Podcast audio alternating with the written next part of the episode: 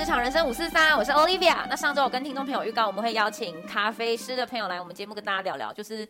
我觉得现在咖啡已经变成国民运动了，没错，大家都是每天至少一杯吧，早上上班前都要来一杯。对啊，所以其实对这个听众朋友来讲，其实咖啡就是生活必需品了。对，那大家也都应该不陌生。好，那咖啡师呢也是呃之前有来过我们的节目啦，就是欢迎恩总耶，再次欢迎，没错，我又来了。对，就是多才多艺的男子，没有身兼多职啦，比较适合我。对，嗯，那你呃本身的一些。经历跟现在的工作内状况是，我其实从开始就是正式学到现在差不多是七年，嗯嗯嗯对，然后呃，我之前都是比较多就是呃餐厅附设的咖啡。哦，对，可是是要求高的咖啡吧，但那模式比较像是就是我其实是跟朋友共享空间。哦，对，就我跟他们用同一个空间，就是因为他们只有卖茶，嗯，然后我就周末。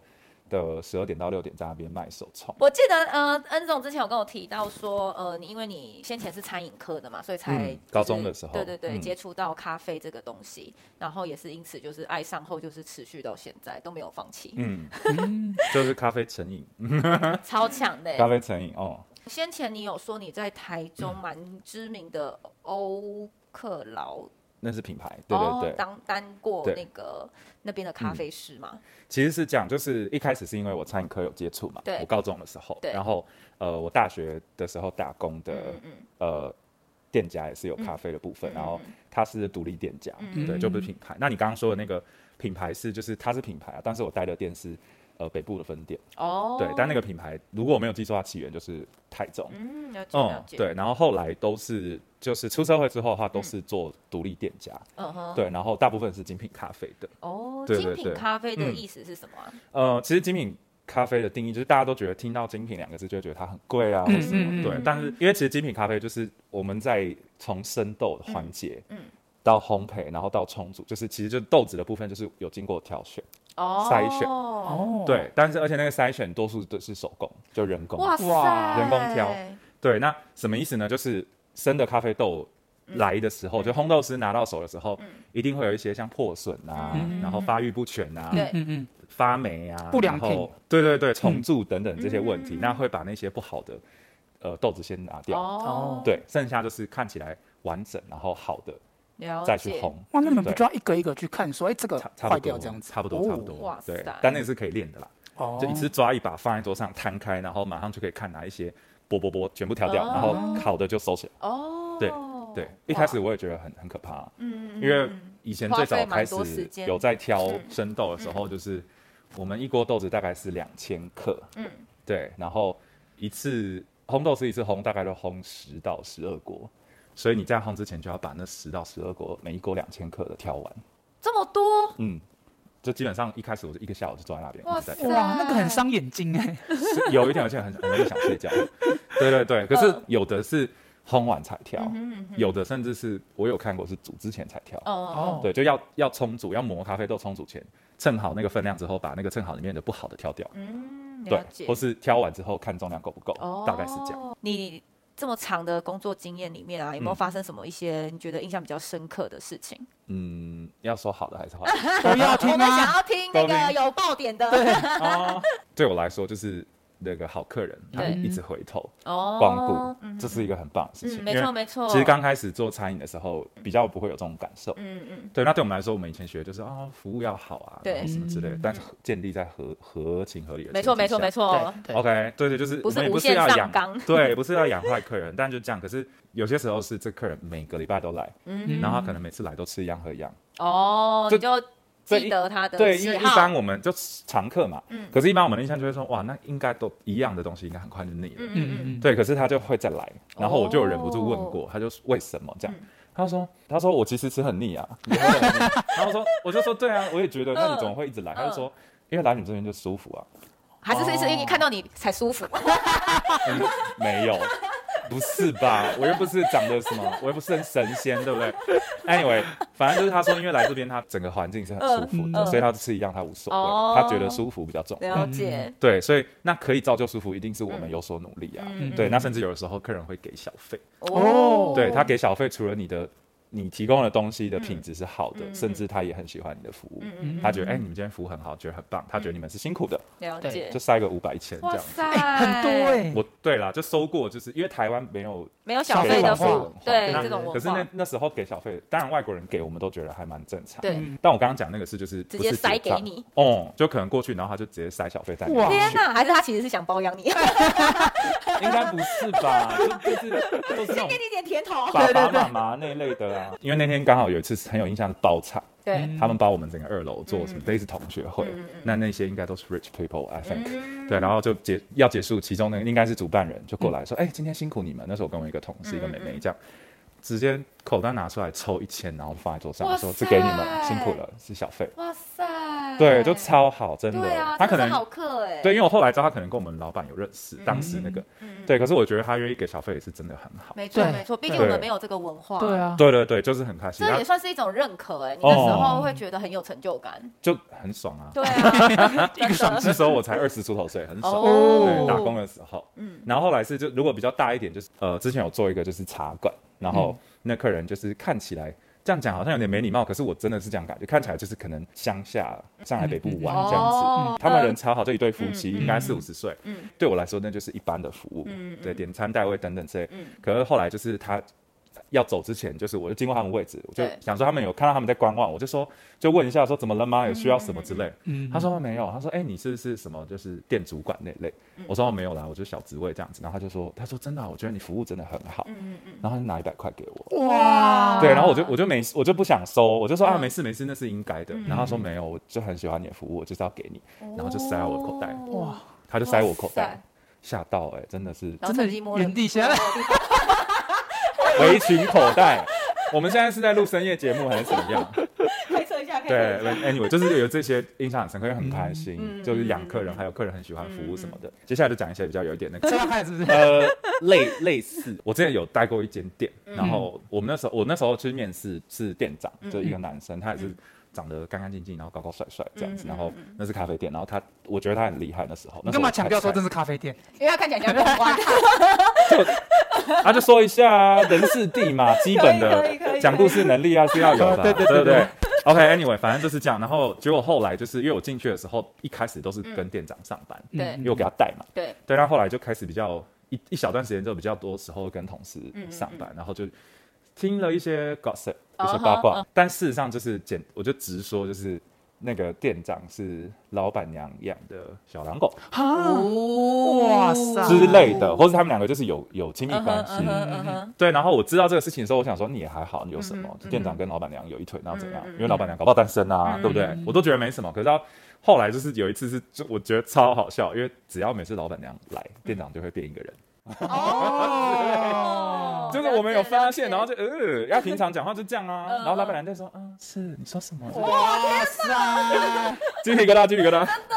不舒服。对，就是觉得有趣，对，但后来没有在那边待很久，一部分是我自己的问题，因为我那时候就是精神状况不好，我那时候失眠很严重，嗯嗯，喝太多咖啡了。不是不是不是，就是精神性的那种失眠。对，我那时候身体状况很不好，所以其实对他们也很不好意思，就我没有待很久。那一方面是。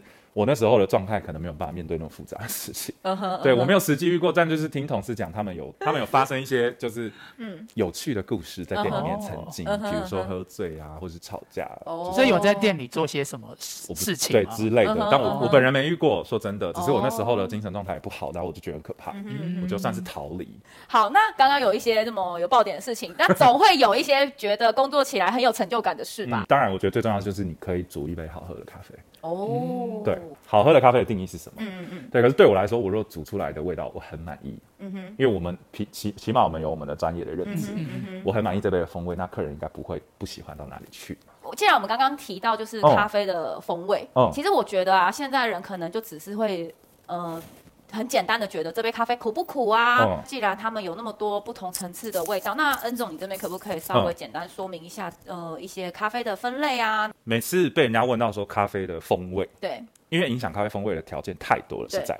那我简单举一些例子，比如说产地，嗯哼，比如说品种，哦，磨咖磨咖啡机的刀盘，哦，然后跟你的冲煮法，对，你是手冲，你是意式，你是爱乐压，你是等等之类的，哦，都会影响。所以有太多环节会影响味道。对，我们喝到的咖啡是原本是一颗水一颗水果，它是咖啡樱桃，是带果肉带果皮的。对，那还有刚刚讲细一点，就是像处理法，一般很常遇到日晒、水洗、蜜处理，嗯。像然后最近有什么艳阳啊，对。这一两年比较多对对对，的酒香啊、酵母桶等等等对，通通影响。嗯哼，对，可是基本上我简单说，比如说呃，先讲呃处理法好了。嗯。如果以处理法来说，像日晒跟蜜处理，它通常会有比较呃味道比较浓郁，有些发酵的味道啊，一点点酒香啊。哦，了解。对对嗯所以，如果比如说本身喜欢嗯。喝比较有浓郁感的咖啡，它可能就是尽量去往日晒跟蜜处理的去做挑选。嗯，或者是厌氧，哦，对厌氧。对，因为现在处理法多很多了技术越来越发达，对，包含产地的技术都有在提升。嗯，对，哦有一些比较有钱的金主会去投资庄园。对对，对到产地，中南美洲、东南亚等等之类的。另外一个讲水洗的部分，多数人都会说，哦，它可能就是味道比较干净，然后比较清爽。对，可是没有一定，对，因为就是我刚刚说的，影响风味的呃环节跟条件那么多，我如果先不知道它是什么处理法，嗯或者不知道它是哪一只豆子，喝起来我觉得像日晒，可是它是水洗，哦，它有时候会反过来。是，哦。对，所以我对我而言这件事情没有绝对，那是不是跟他们的浅中生培也有关系？培度当然有影响。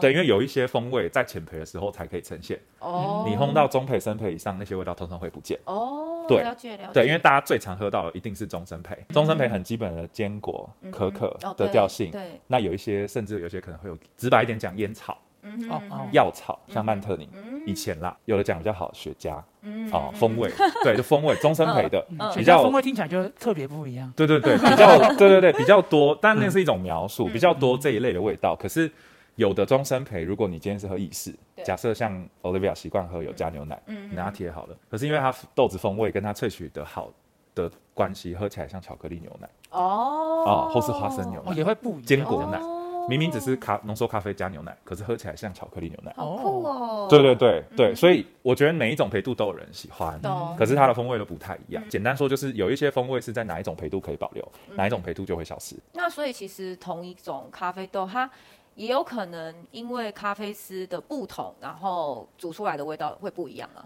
对，嗯，因为每一个当然有一个大概基本的那些比例等等在，嗯可是像我自己，我最近遇到一个，就是我假日在经营我的手冲吧的时候，嗯。就我一组客人，哦，他们超感人。我目前我可能开六天，他来五天，哇，塞。几乎快要每天光顾呢。对啊，超级忠实顾客，对，已那经变成你的铁粉了。对啊，对对，那因为他们是一对夫妻，嗯。然后那个老婆就是第一次来的时候就说，嗯我讨厌酸味，嗯我不喜欢咖啡有酸味。然后我说，哦，那你就是适合喝中深焙。嗯。嗯嗯可是因为我们太当咖啡是太容易遇到这种客人了。哦，对，对我来说，你没有喝到好喝的酸味。对我来说啦。对，可是有的人真的就是不喜欢，因为通常会有酸度表现的都是在浅焙或中焙，对，通常喝到中深酸味的表现就很不明显的，几乎没有，很不明显。对，那他就第一次来，我就我就煮最最烘最重的给他，我煮曼特宁，嗯。对，可是我那只曼特宁比较特别，它是没有像过往那种曼特宁有药草味，哦，对我特地去稍微研究一下这个细节，是因为以前的范特宁，因为它是印尼嘛，苏门答腊产地，对，当地的条件比较落后，嗯。所以它处理的方式比较没有那么好。哦，但现在就是有一些像我刚刚说的设备有资金的 level up 对他们当地有在升级了，嗯。对，可能是有一些人有投资有进驻到当地，他们现在处理法比较好，就不会有以前那些那么不好的味道。哦，说起来算是杂味那嗯。那一类。这位太太她老公每次来基本就是两杯，先喝浅焙，再喝中深焙，中焙或深焙。哦，对，然后他后来有一次就点了一个中的嗯，啊那一次刚好是酒香，嗯日晒的酒香，好特别哦对对对，然后。然后他就他就跟他老婆说：“你要不要试试看？”嗯因为我其实大概有跟他讲一下，我就说我觉得你没有喝过我煮的，但是我就是我也没有强迫。我说如果你有机会，你愿意试试看，我煮一杯给你喝。嗯嗯，你如果觉得不好喝，我就不收钱。你要倒掉我也没意见。发下好语，这也不是直接跟他挑战呢。请一杯咖啡有什么，对不对？我招待一杯，我觉得没什么就是，对自己的技能很有自信，没错没错，也不是这样讲。我是很希望他试试看，嗯因为对我来说，我的认定就是他没喝过好喝。嗯所以他那天就先喝了一两口，她老公点的那杯中配，就是酒香日晒有酸味的。嗯嗯，就他喝了两口，他就说：“哎、这个我可以。哦，然后我就很爽，然后我就跟他说：“你一定可以喝浅焙，哦，你只是没喝过你喜欢的。咚咚咚，对对对，因为我说浅焙咖啡喝起来会很很多时候有有花香，有莓果的味道，然后酸度很像果酱啊、嗯。蜜饯茶那种东西。我就说简单说就是喝起来像水果茶了可是它是咖啡，嗯哼。哎，你要不要试试看？对，但他后忘记是第二次还是第三次来，他就点浅焙。哦，他原本只喝那种曼特尼那种味道超级重的那没种，错，他就点了浅焙而且重点是他喝完就说：“ Angel，你说的味道都有哎，我真的很像在喝水果茶。哇塞，对，你应该那时候当下很有成就感吧？就很爽，我就觉得太好了，我养了一个客人。没错没错，就他可以不一定要来找我喝买咖啡喝，对，可起码他以后懂得。喝到那些不一样风味的美好，没错没错。对，因为我还是有跟他大概解释说，你过往喝到了不好的味道，大概是什么原因？可能过度萃取啊，或是本身豆子的质量没有这么好，了解了解之类的。对，大概是这样。那既然我们有聊到，就是呃，咖啡师他们不一样的话，其实调出来的风味也会不同。那嗯，如果用不同的器具去煮出来的，是不是他们的风味也会有不一样？对。确实是这样子，对，因为基本现在大家喝到普遍都是全自动，就意式，哦，对，就是很常听到的，就是咖啡机。嗯，那现在还有很多人就是会有手冲嘛，嗯，那我我在有一些咖啡厅也有看到，虽然比较少，但是也有虹吸的方式。对对对，那这三种差别在哪？嗯，因为其实我自己最早接触的是虹吸壶。哦，对，那虹吸壶就是因为以前都是用那个中间过滤都是用布，那布的话它当然会吸收部分的。对，我觉得有一个重点是。油脂的保留程度哦，了解。对，因为你想嘛，你如果是布，那像虹吸，它其实中间的布就这么小一块。那今天那个，即便换成纸，它也这么小一块，就布跟纸可以吸油的程度就不一样。对对对。对，所以当今天油脂没有被去掉很多，没有被那些滤纸或滤布去掉很多的时候，它保留比较多油脂，喝起来风味就会比较滑顺，口感会比较滑顺。了解。对，那对我来说，浓郁不浓郁都是你比例的差，就是水粉比咖啡粉跟水的比例是多少。我觉得差异是这样，对，但是因为虹吸它其实在加热条件上，它以前都是直火嘛，就是用酒精灯啊，或是瓦斯，后来好一点用瓦斯，那现在很多都电热，就光炉，对，它其实就是重点是煮的时候在调整那个热，因为我没有特地钻研虹吸这一块，但是起码之前有学过的，就是我过往的师傅教我的，就是说它那个煮的时候，它滚起来的程度跟那个火的大小是会影响的。哦，对，对，但它喝起来就是像我妈，她就很爱喝虹吸煮。他自己煮，他也不见得会煮，可是他就说那个喝起来就是比较有味道。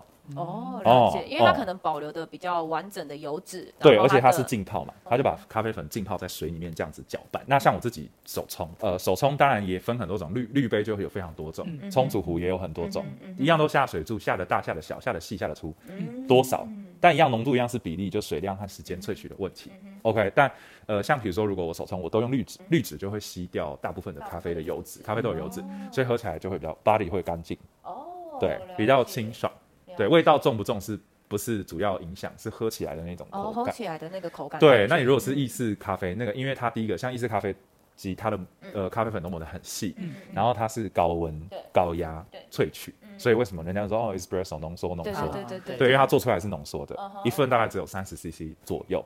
对，但是它它就是因为他要拿来加水或加牛奶，对，对，那很多像很多人就说外国人就是浓缩都直接就好像在喝水一样，对啊，因为他们习惯了，对我一开始也喝不了，可是因为我每天开门开店要要测要测今天的数据，对，测今天的数据怎么样，每天温度湿度之类的要微调啊，对，每天这样喝啊，现在就习惯了。嗯，有听 人家说过研磨机好像也会影响咖啡豆的那个口感味道，呃，其实主要就是刀盘，对对对，因为。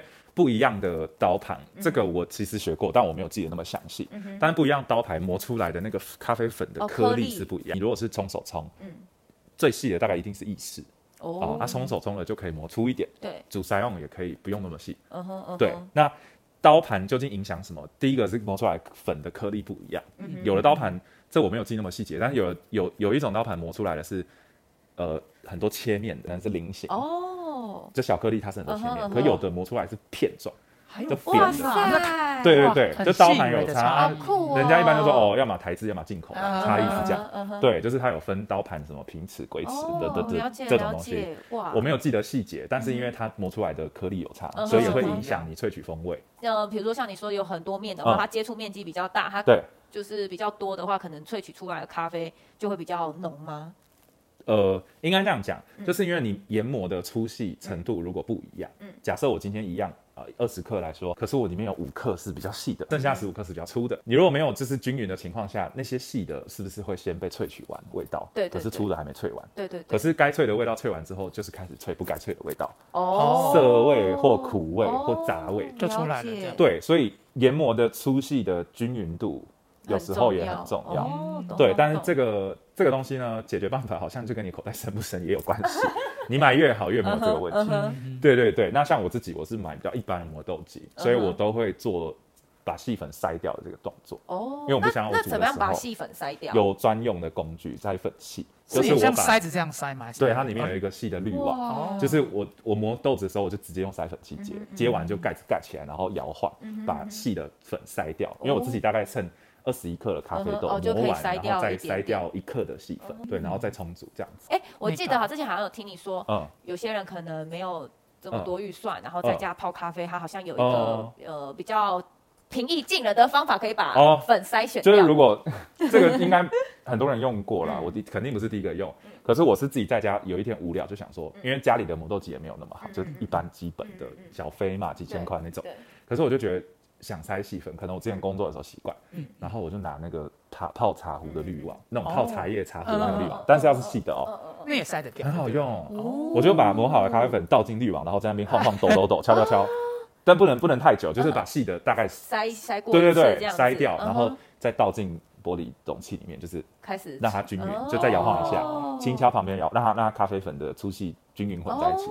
然后再也是可以做到这样，对，就不是很完美，但是多少杀一下，我觉得很好用，大有学问。还没有买筛粉器前是这样。我觉得现在的人就是咖啡取得很容易嘛，就是便利商店随便经过，现在什么全联也都有。然后呃，其实现在很多工具价格也不贵，其实有些人就简买一些简单的呃器具，在家里也会自己手冲，然后自己泡。可是坦白说啦，我觉得可能大家就是。做做样子，这样子泡一下，然后就哦就直接喝。对，其实也没有那么多细节的讲究，没有那么讲究。对对对对对，然后可能也不知道其中有一些小 tips。其实没有说一定要，因为每个人对要求，像我自己啊，就是我很多时候我只是需要咖啡因，对对，我就随便喝，seven 什么都可以。像你这样已经喝了这么久，你现在对咖啡因还会有对会影响你的睡眠呢？喝了照睡，已经很多人都是这样，对我都喝了照睡，我睡前喝也不会怎么样。哇塞，因为喝了这么多年嘛，可能是身体习惯了。我懂了，我的血液里面都是酒精，你的血液里面都是咖啡 之类 之类。对，因为我觉得我对我来说，我的看法就是身体习惯。因为像咖啡之于茶。我就没有那么常喝，喝茶不行哦，喝茶我睡不着，真的可以训练的。我觉得是啦，对，但我不敢说一定是这样。那你自己本身最喜欢的是哪一种咖啡？我其实就最爱浅焙耶，我很喜欢喝那些有有带酸味，喝起来像水果茶，然后有呃花香的浅焙。我想要问一下，就是有听过人家说，如果喝到不好喝的咖啡豆的话，很容易造成心悸。有有这样子的说法，嗯，其实我身边也有这样的朋友，哦，对，但是对我来说，我觉得是应该是体质关系，嗯，对，然后还有我们刚刚不是有讲到说你有没有适应，哦，所以其实跟咖啡豆好坏没有差别，还是有，嗯哼，可是我想要先说的事情就是，好像我们养宠物一样，有些人从来没养过猫或狗，就猫小孩。刚养回家的时候，哇。过敏什么都来，可是一阵子之后就好了，就你习惯了。我是以这个角度去想的话，对，就是有没有呃，因为可能你就是一直都觉得，比如说我自己胃不好，会心悸、肠胃容易怎么样，容易胃酸什么的，然后就不尝试。可是越不尝试，你身体越不会习惯。对对对对对。对，但但但当然不是说我鼓励大家说你明明不能喝，还硬要去喝。嗯。对，可是如果你真的是觉得你身体可能你也不确定的话，呃，最快当然是直接找医生了哈，找医生评估。找专业的最快，对。可是如果你不是很确定的话，你就是自己嗯慢慢试了。哦。因为我们现在一喝都喝一大杯嘛，你看我今天已经喝第三杯。但 anyway，就是你如果说你真的不是很确定自己到底可不可以，就慢慢试。嗯嗯。对，而且如果你是，我觉得买一杯精品咖啡，现在 seven 就有卖，应该不是对一般人来说不是太困难。对。对啊，你可以试试看。像我我我举个例子，我那我前阵子去阳明山。对。然后因为我就坐车上去嘛，然后那个因为我中途还要停一站，嗯。文化大学接朋友，那那边就有一间我一直很想去的咖啡店，就是厉害，也是独立咖啡，独立的独立店家啦，对不起，独立店家，然后精品咖啡，然后因为那个在我们上去那个司机是一个女生，就一个大姐，计程车嘛，我就说大姐你等下等我一下啊，然后我就想说我要去买咖啡，买上去，然后我就说还是我买一杯给你喝，嗯。然后那个司机大姐就跟我讲说她不太能喝，因为她胃不好，会很容易，我说是哦，可是这间很厉害耶。就是你要不要试试看？对，我也是问他要不要试试看，然后我说不然我帮你买热的，然后有加牛奶的，然后你先喝个一两口，然后你就先停下来看你会不会不舒服，如果不会你再喝，会不舒服你就不要喝了。对，所以像刚才 Olivia 提到咖啡豆的质量，对，就是我们一开始在讲精精品咖啡豆这件事情，你如果是喝了一般商业豆，简单来说，就是我刚刚讲那些发霉、虫蛀、破损、不熟、不完整，通通不挑，一起烘进去。哦，真的啊？对，因为商业豆没有时间给那边挑了，不然为什么精品咖啡要贵一点点？对，那些挑都是人人工啊，都手工挑的。但是现在已经越来越进步了，就是也有机器挑。呃，对对对，但是可能没有那么普遍。嗯，对，那。可是你你就你就想嘛，有挑过没挑过就差多少？对对，当然这这没有什么品质上面健康疑虑，因为烘咖啡豆都是很高温，对对对，能死的都死了，对，就不好的东西大概都死了，只是风味有影响。懂懂懂。对，所以你真的 care，你可以喝就是买精品豆哦，不要说喝那个对什么 Costco 一大包多少钱。所以后来那大姐有没有发现新世界？他他，因为他就是载我们上去，他就走了嘛。可是他喝，他就说这个超好喝。就是他可能过往是觉得他自己，我不确定，但是他过往是他自己不喝，因为他觉得他会不舒服。对。可是他就说哇，这个好好喝。哇。他说我觉得我会喝完。那大姐超好笑，他说不舒服就算了，我要喝完，好好喝哦。了解。之类的，对，嗯嗯。还有听过就是人家会说喝黑咖啡可以帮助什么代谢，可以减肥啊，是。有这种说法吗？嗯，我自己我自己的经验是这样，就我之前有有一阵子就是比较常跑健身房，嗯，然后我因为我是有上课，健身教练就说，哎，他就可能有多少等下工作，他说，哎，那你来来上课前可以先喝黑咖啡。哦。他说就是因为咖啡有帮助你代谢，嗯哦，对，可是要注意就是有那种效果，对，就是它帮助你提高代谢，但是真的是你要记得你喝咖啡水一定要多喝，嗯哼，为什么？因为。我觉得喝，因为它会帮你代谢，水分也会。哦喝咖啡是不是会一直想上厕所？对对对对。所以我自己是喝一杯咖啡，喝两杯水，可以的时候。了解。哇，那你今天喝三杯，你要喝六杯水。对。但是要随时有厕所可以上的。OK，不然憋尿更可怕。了解。对对对。那如果有人想要从事这相关的领域，你会给什么样的建议？我觉得现在应该没有很难吧。嗯哼。到处都是咖啡店。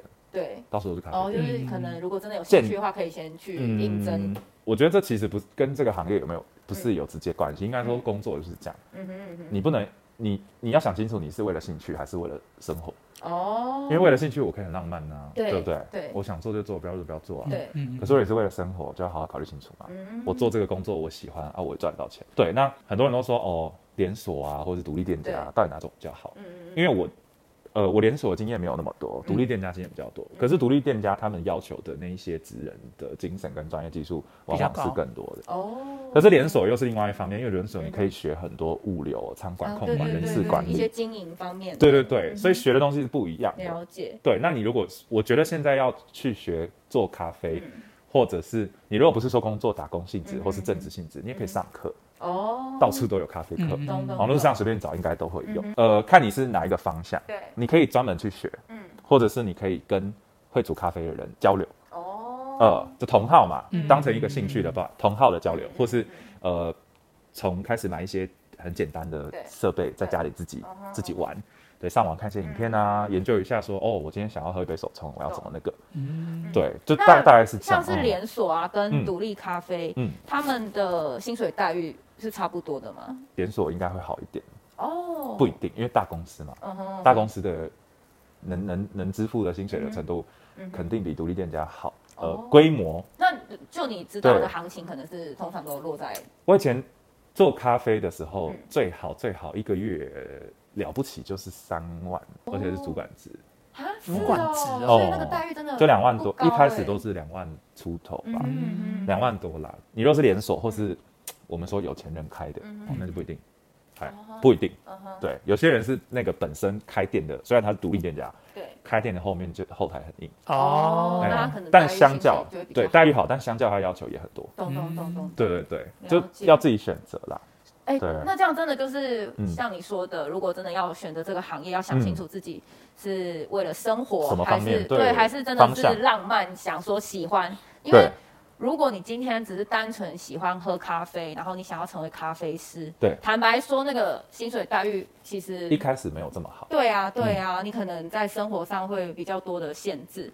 然后有些人可能会想说，哎，好像要学东西，要做事情又这么多，嗯，但是他好像又不能供应我的生活，嗯，然后反而就会原本是喜欢的，然后变成我好讨厌，原本兴趣变成如果是为了生活的话，就会，没错，没错，所以真的，嗯，我觉得你刚刚就是带给听众朋友一个很好的观念，一开始你要踏入的时候，你可能要先理清你自己到底需要的呃需求是什么，对对，嗯嗯，因为我觉得没有到。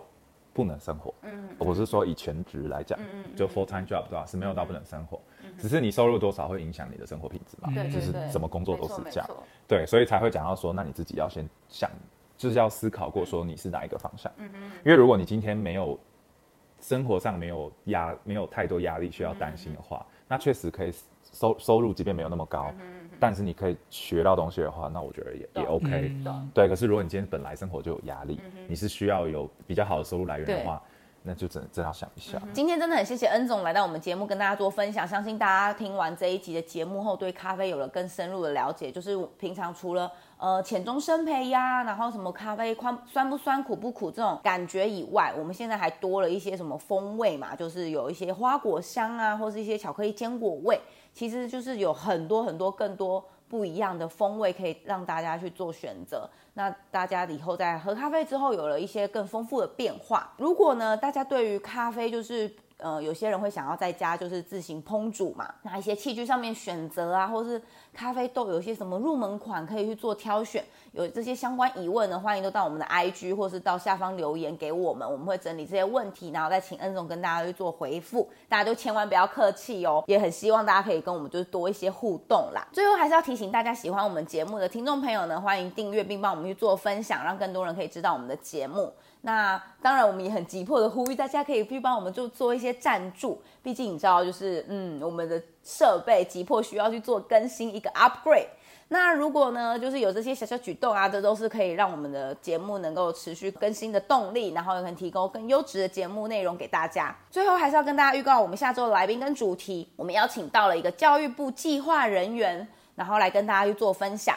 那我觉得蛮神奇、蛮酷的是。他们呢有一个工作之一是会去做编列预算这个动作，呃，大家应该就是可能印象中啊，或者是在呃电视上看到，就是只有在议员去做质询啊，然后这个部分才会有编列预算，平常应该很少会接触到这个相关的工作内容。那至于呢，如何去做编列预算，或是这个教育部计划人员还有什么其他的工作内容，欢迎大家下周一同一时间晚上八点准时收听我们的职场人生五四三，拜拜。